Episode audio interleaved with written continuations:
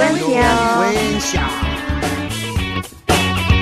Entre imágenes. Hojas. Y sonidos. Somos Flor. Ale. Y Meli. Y esto es. ¿La verdad de la elocuencia?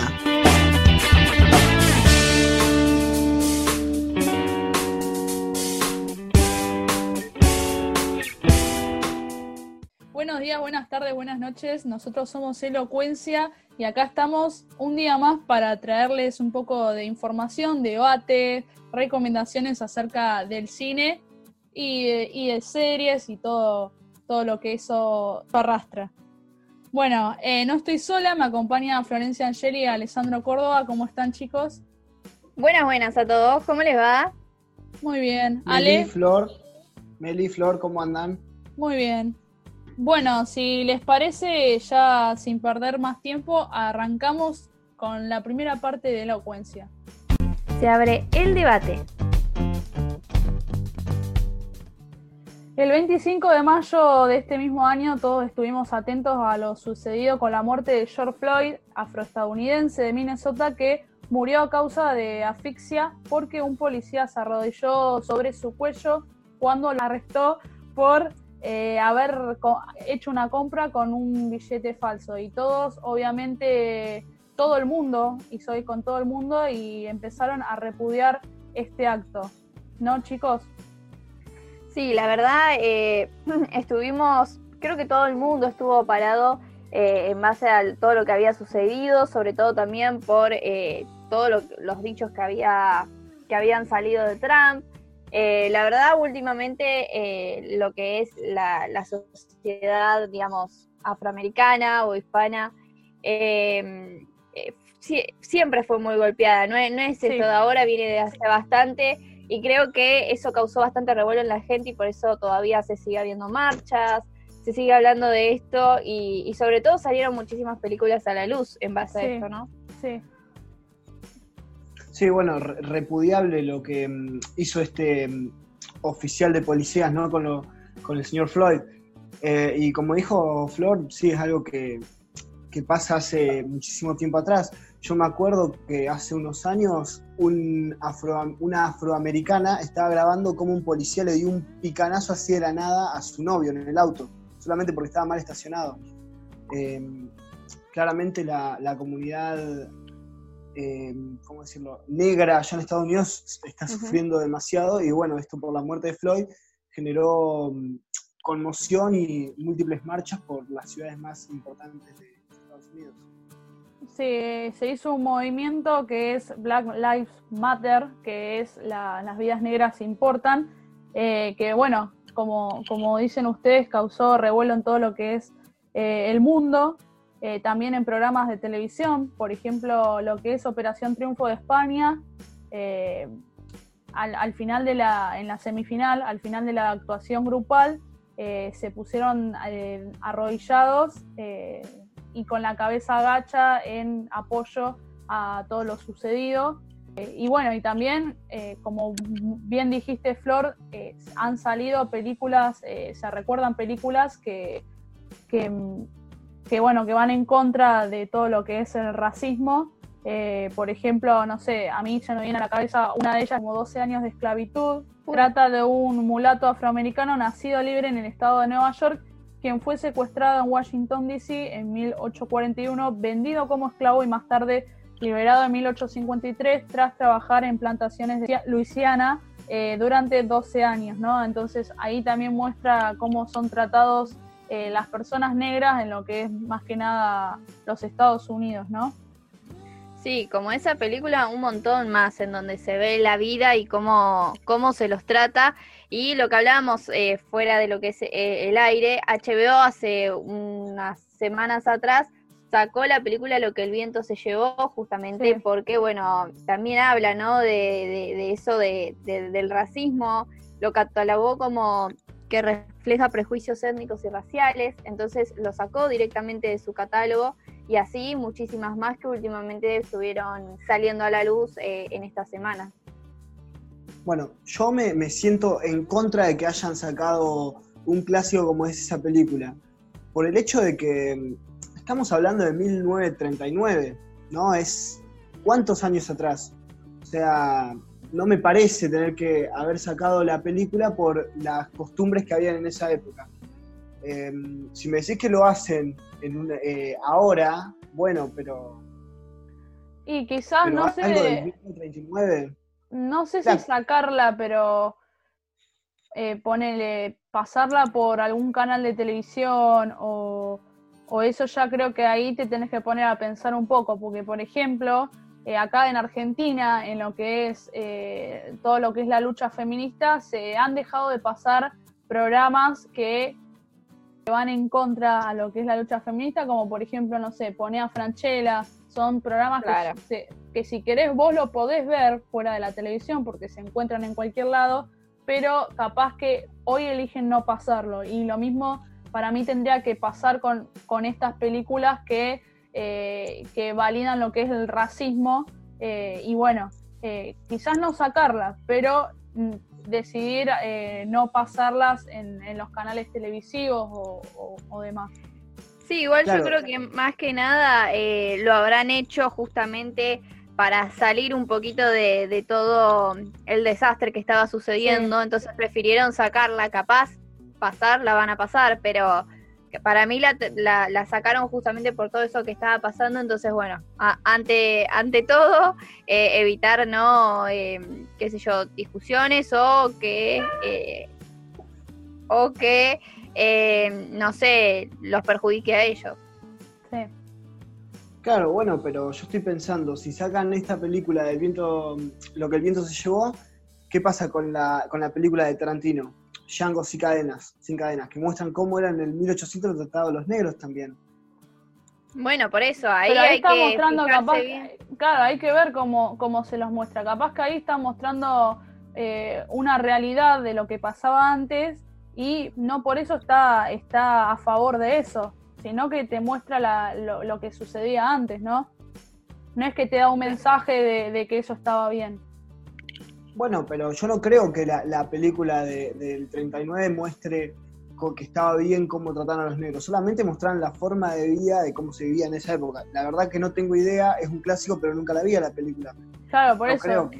hay, hay que ver, porque yo, claro, yo también estoy hablando un poco sin saber porque no la vi, pero hay que ver qué mensaje se, se daba porque si le decidieron sacarla, eh, eh, yo creo que, es por algo.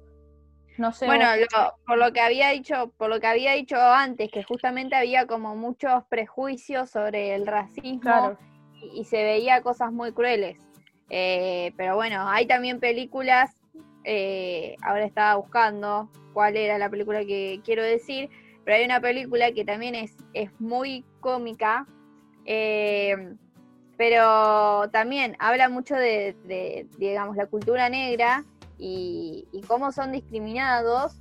Y bueno, termina bien la película, pero, eh, pero bueno, e, es lo que hablábamos recién, ¿no? Depende de qué película y en qué contexto se los, se los muestre.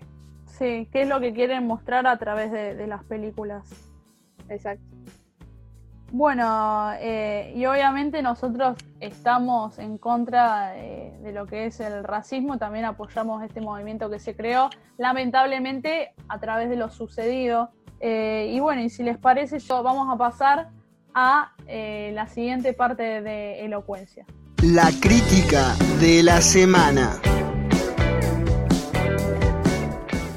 Vamos a hablar porque a raíz de todo esto quisimos como seguir un poco la, temática porque nos parecía piola. Y eh, la, película que elegí del día de hoy para, debatir un poco es Así nos ven, es una, es una serie en realidad que salió en el 2019 eh, por la plataforma Netflix y trata justamente esta miniserie de cuatro capítulos que está basada en el caso de la corredora del Central Park que sucedió en 1989 y se centra en la vida de cinco chicos que son sospechosos eh, justamente de, este, de esta violación, se los acusa de, violación y además de todo de, un ataque a una mujer. Y bueno, justamente fueron falsamente eh, sospechosos de, este caso. Y bueno, trata en cuatro capítulos de todo lo que sucede, desde el hecho en sí hasta el juicio, y hasta lo que sucede después con sus vidas, con sus familias. eh, lo que pasan ellos personalmente.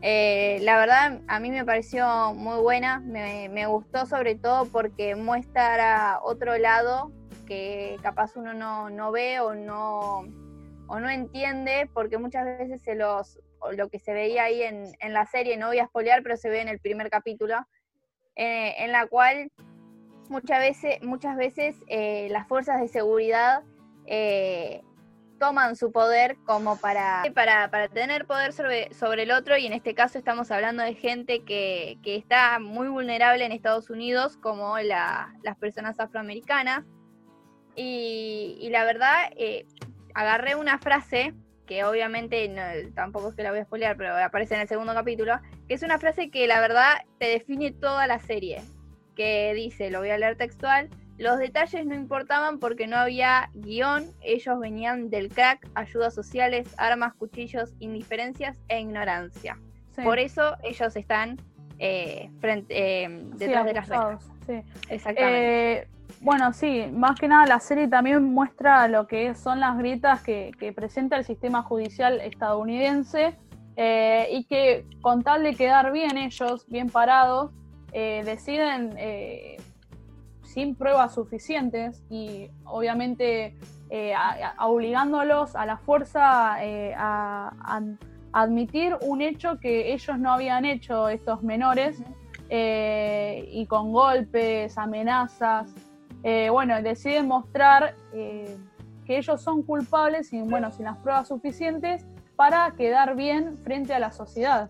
Lo que pasa en este caso es como que no tenían un, un, un sospechoso fijo y que, que, hicieron, agarraron cinco pibes y dijeron, claro. bueno, estos cinco pibes estaban ahí, son negros, vamos a culparlos, para dejar feliz a la sociedad de que hay culpables.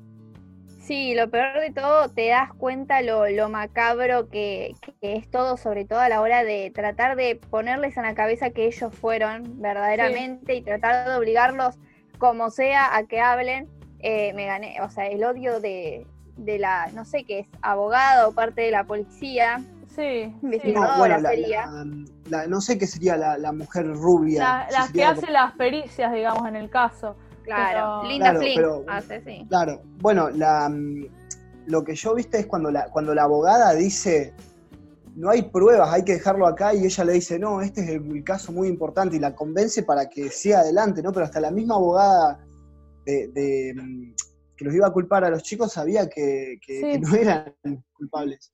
Sí, sí. Eh, bueno, no sé si, si prestaron atención, pero en un momento de la película aparece en un televisor muy viejo, porque obviamente es de, mil, de 1989, aparece Donald Trump con sí, una sí. frase que eh, pagó eh, en realidad 80 mil dólares, sí, 80, 85 mil dólares, para poner un anuncio en el diario que diga que vuelva la pena de muerte.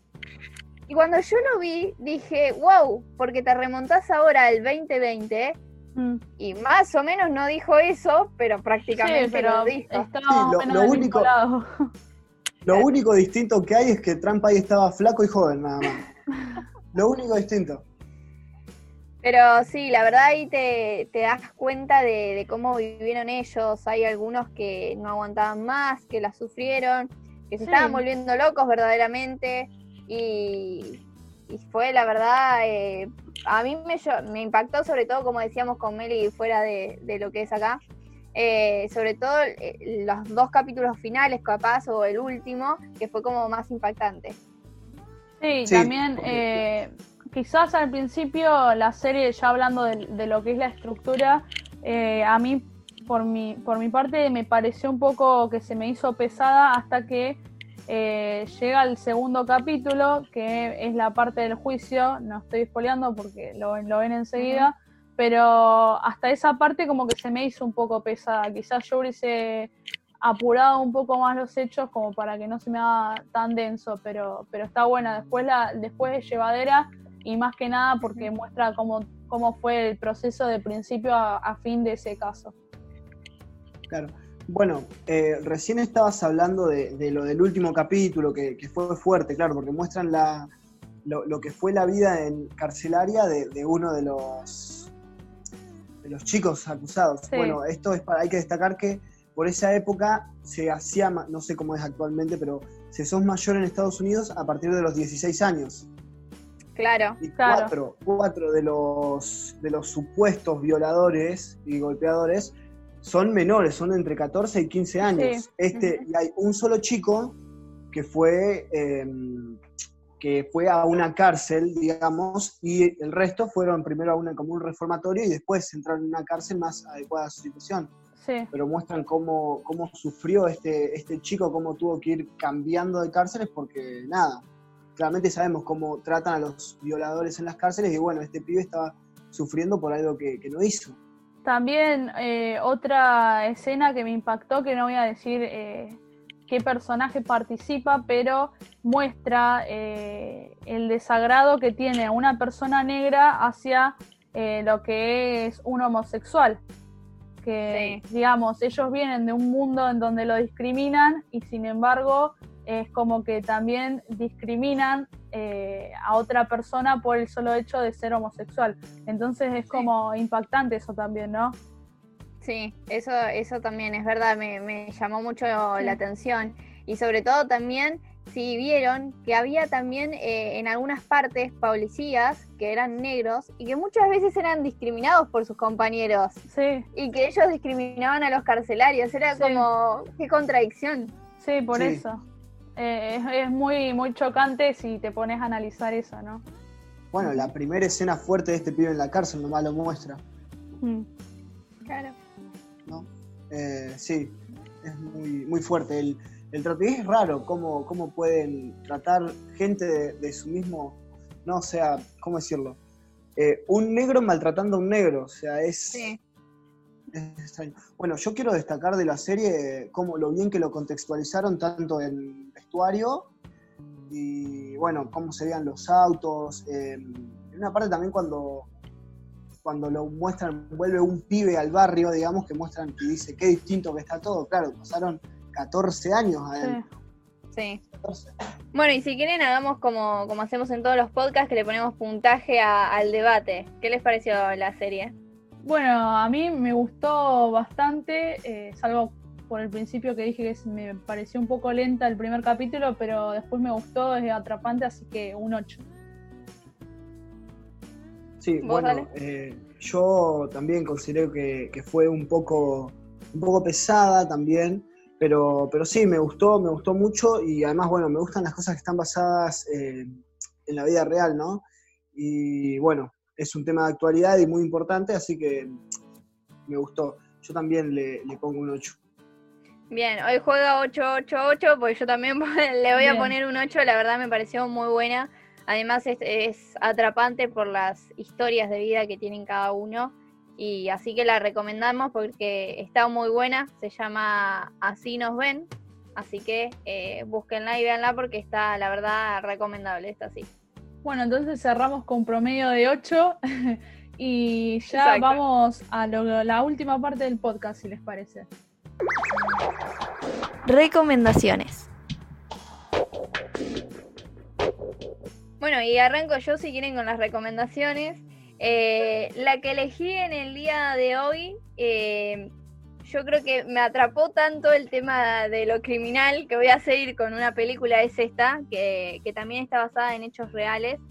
Se trata sobre la, eh, la, la vida ¿no? de Ted Bundy, que Ted eh, es un hombre al que lo arrestaron y lo acusaron de una serie de muchos eh, asesinatos que cometió. Y bueno, justamente la sinopsis de la película trata de, de él y Liz, que es su mujer, que son una pareja feliz, sin mayor preocupaciones, hasta que bueno, Ted es arrestado y acusado de una serie de horrorosos asesinatos. La película, la verdad, es, voy a decir, es larga, creo que dura como dos horas, pero es atrapante porque te lleva y te trae y no, no sabes quién puede ser eh, el asesino, pero bueno, en esta historia es una historia eh, de la vida real y bueno, eh, los protagonistas son Zac Efron y Lily Collins, que para mí los personificaron muy bien porque los personifican desde que son jóvenes hasta que tienen, eh, son mayores, mayores de edad. Eh, la verdad me pareció una buena película y bastante atrapante, así que Ted Bundy la recomiendo. Muy bien. Eh, Ale, seguimos con vos. Bueno, yo no sé si se habrán dado cuenta, pero desde que hicimos el, el podcast argento no, no salí de lo que es eh, cine y series argentinas, ¿no? Y bueno, y hoy no será la, la, excepción, porque, bueno, la película que traje hoy es del 2018 y se llama Mi obra maestra. Es de Gastón Duprat, que es el mismo director que hizo El Ciudadano Ilustre, no sé si la tienen a esa. Sí, sí, sí, sí, sí gran película. Bueno, sí. Eh, mi obra maestra, eh, bueno, está protagonizada por Guillermo Franchella y Luis Brandoni y trata acerca de, de Franchella, que es un, galerista que tiene en el centro de Buenos Aires una galería y se encarga de, de vender eh, pinturas y eso. Y por otro lado está Luis Brandoni, que hace um, el personaje de Renzo Nervi, que es un artista que, bueno, está pasando los años y, bueno, se está volviendo un poco ¿cómo decirlo? Está volviendo un viejo mal llevado, por así decirlo, es salvaje, borracho, así, y, bueno. Eh,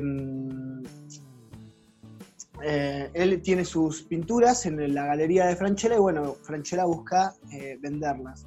Y ahí bueno, surge una, una trama interesante, ¿no? Es una, una, comedia negra que está muy buena. Em, no sé, no sé, bueno, tiene recaudación unos 2 millones 582 mil dólares y bueno, fue visualizada por el Festival de Venecia. Por las cinco... Sí, fue al festival. Mm. Sí, sí, sí. No sé si ustedes la vieron esta película. Si no, la pueden encontrar en Netflix. Eh, bueno, es, está muy buena, yo la, la, recomiendo bastante. Además, bueno, tiene el, el humor, la comedia negra que solo está en, en lo que es el, el, cine argentino, ¿no? Creo que el, en eso tiene, le gana a, a, cualquier otro tipo de cine, ¿no? La comedia es como que damos bien de la mano el cine argento con lo que es la comedia. No, además grandes actores también hay, que la, sí, que la embellecen son, a la película. Sí, como lo son Franchella y Brandoni, que hacen una muy buena dupla. Y además sí, sí. tiene nada, cosas épicas. O sea, yo nunca me esperé que iba a ser así, pero fue como. Y al final no quiero dar spoiler, pero nada, la, la, la, pondría a contar porque está buenísimo el final que tiene. Bueno, y, y, lo cortamos a Ale para que no se enteren el final de la película. y por último, yo sigo con lo que es policial también, me, me enganché en esa. Eh, y voy a recomendar Vis a Vis, una serie que tiene cuatro temporadas, que arrancó en el año 2015.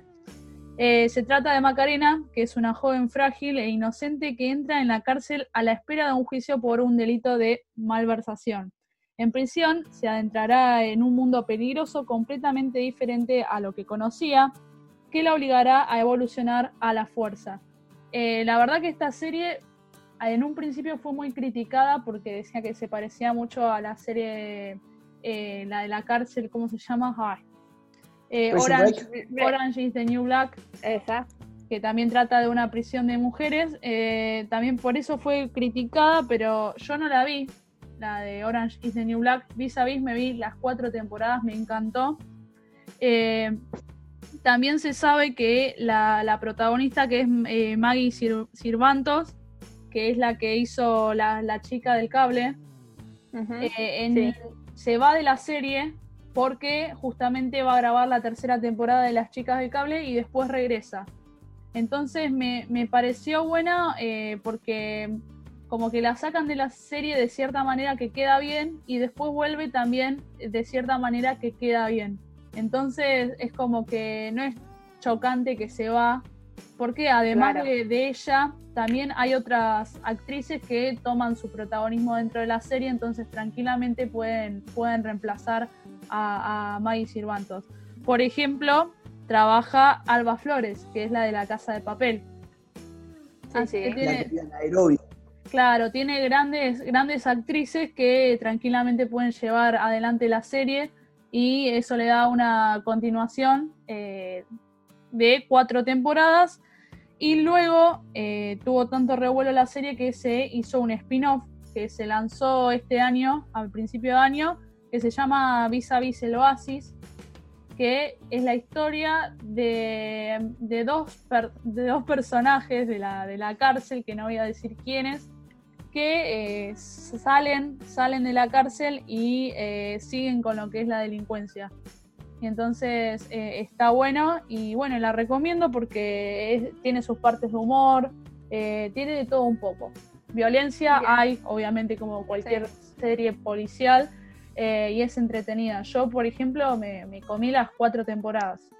No sé si Son ustedes la muy, vieron. son muy largas, no, son muy largas las, digamos, los capítulos que tiene cada temporada. Eh, no, cua- 40 minutos y más o menos son de 13 capítulos cada temporada. Mm. Eh, por eso, Larga. Larga, ¿sí? Mirá que yo he visto, no, no quiero traer Bueno, Grey's Anatomy. pero tiene 24 bueno, capítulos pero- cada temporada más o menos de Grey's Anatomy. Entonces, Sí, esta- sí, sí. a- todas las, las- las series que comparo con Grey's Anatomy me parecen cortas.